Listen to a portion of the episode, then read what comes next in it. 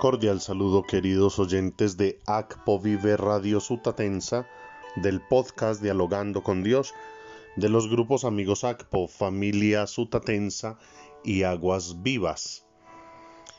Hoy elevo una especial acción de gracias a Dios por el cumpleaños de mi padre Gustavo de Jesús Agudelo Santa. Gracias papá por todo su acompañamiento, por su infaltable responsabilidad eh, como padre, como esposo, como jefe del hogar. Gracias por ser un ejemplo, como un San José de estos tiempos modernos que nos lleva siempre a ese camino de hacer la voluntad de Dios. Que el Señor lo bendiga, lo acompañe siempre y le conceda todos los deseos de su corazón. Asimismo está de cumpleaños Óscar Sánchez en Medellín y Sebastián Izaza en Guamal, Meta.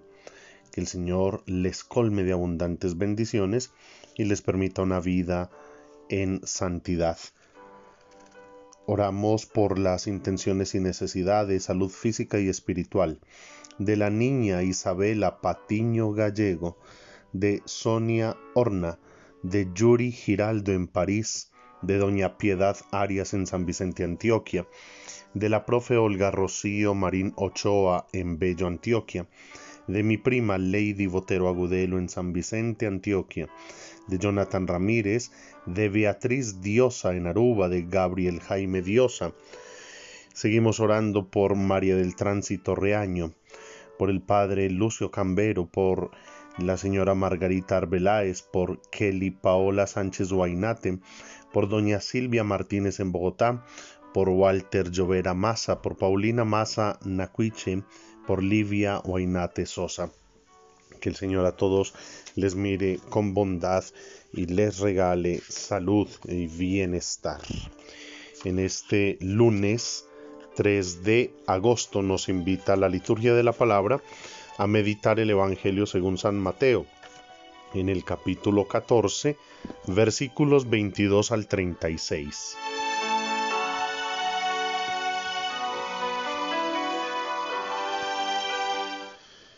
Después que la gente se hubo saciado, Jesús apremió a sus discípulos a que subieran a la barca y se le adelantaran a la otra orilla mientras él despedía a la gente.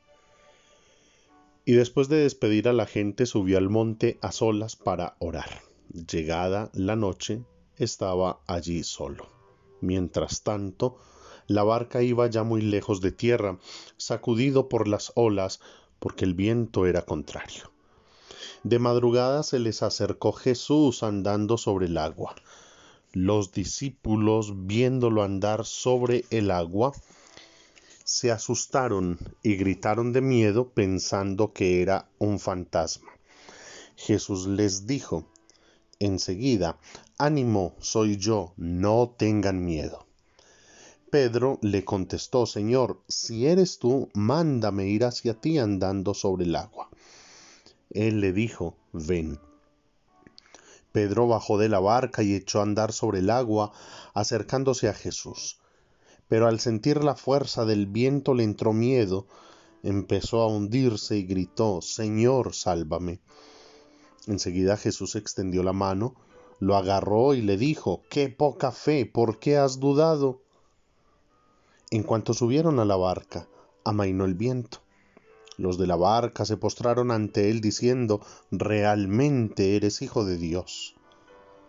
Terminada la travesía, llegaron a tierra en Genezaret, y los hombres de aquel lugar apenas lo reconocieron, pregonaron la noticia por toda aquella comarca y, y trajeron donde él a todos los enfermos. Le pedían tocar siquiera la orla de su manto, y cuantos la tocaron quedaron curados. Palabra del Señor.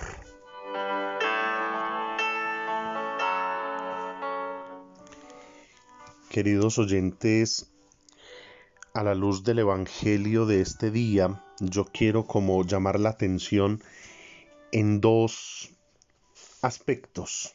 El primero, la oración que hace Jesús, la oración que hace en soledad después de haber saciado el hambre de la multitud. Y en segundo lugar,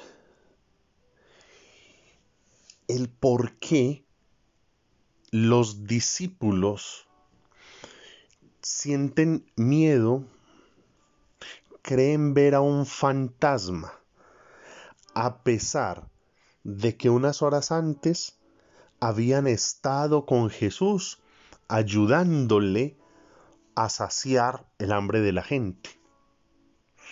Entonces uno podría decir, bueno, aunque ellos estaban con Jesús, en ese momento en la barca quizás estaban desconectados, no estaban como eh, en sintonía con Jesús. Y por eso cuando Él se les acerca, se asustan porque creen que es un fantasma. Es como si no les hubiese bastado ver el gran milagro de los panes y los peces multiplicados. No fue suficiente ver la solidaridad y la caridad en acción, saciando el hambre de multitudes, para saber que allí había alguien que era más que un profeta, porque además anunciaba el reino de los cielos y sanaba a los enfermos.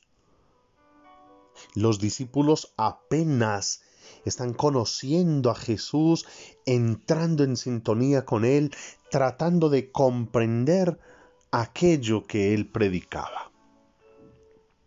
Y entonces aquí es donde viene como la enseñanza que yo quiero participarles hoy al iniciar esta semana y que lo pensemos y ojalá nos propongamos a mejorar y a crecer en ese aspecto.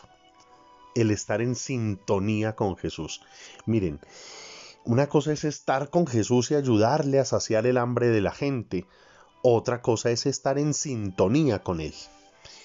Piensen en una familia que se van a un viaje de fin de semana y van en su carro, papá conduce, mamá al lado de él, ellos van conversando, quizás hablando de los problemas económicos, y atrás van los hijos. Uno está con un videojuego y el otro está con sus audífonos escuchando su música alto volumen. Todos van en el carro, sí. Es una salida en familia, sí. Pero hay sintonía, no. ¿Se están comunicando? No. Y eso es lo que muchas veces nos pasa con Jesús. A veces nuestra vida de cristianos es ir ahí con Él, pero no estamos en sintonía con Él, no nos comunicamos con Él, no dialogamos con Él.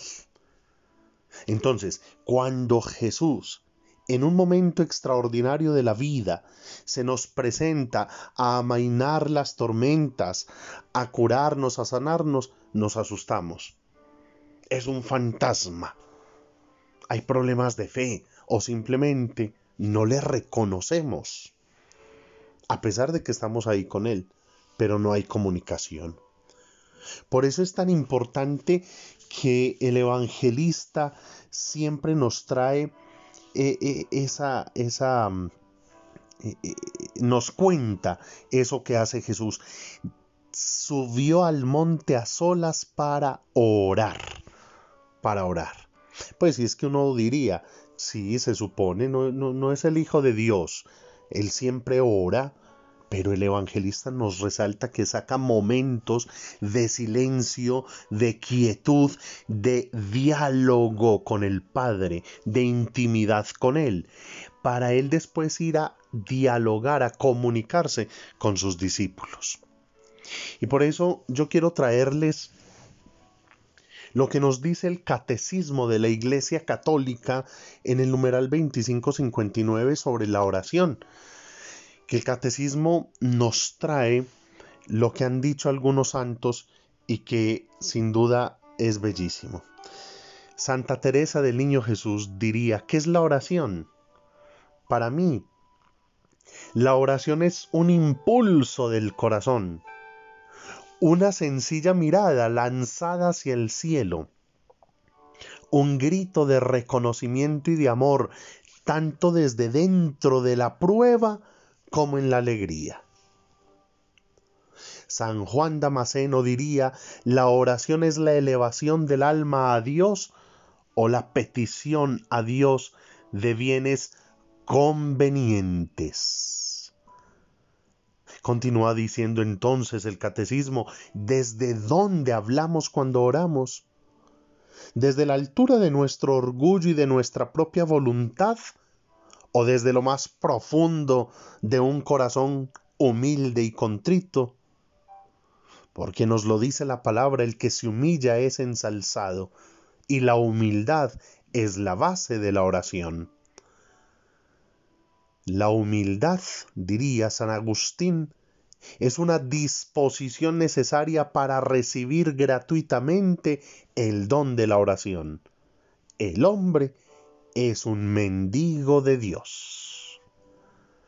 De manera, queridos oyentes, que con estas hermosas definiciones, yo les invito para que nos comprometamos a crecer en la oración a sentir ese impulso del corazón, a elevar esa sencilla mirada al cielo, a entrar en la disposición de dialogar, de entrar en comunicación con nuestro Padre Celestial y para eso alejarnos del bullicio, alejarnos de los quehaceres, alejarnos un momentico para en la intimidad, en la tranquilidad, en el silencio, poder hablar de amor con aquel que nos ama.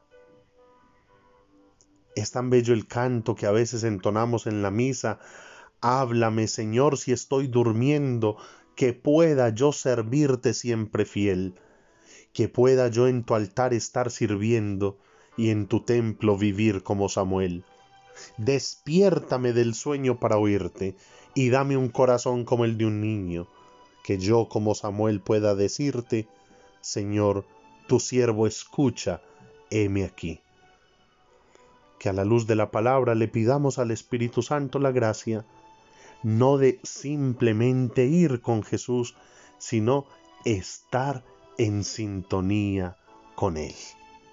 Que la oración sea nuestro alimento y un estilo de vida ruega por nosotros, Santa Madre de Dios, para que seamos dignos de alcanzar las promesas y gracias de nuestro Señor Jesucristo. Amén. Feliz día, que Dios les bendiga.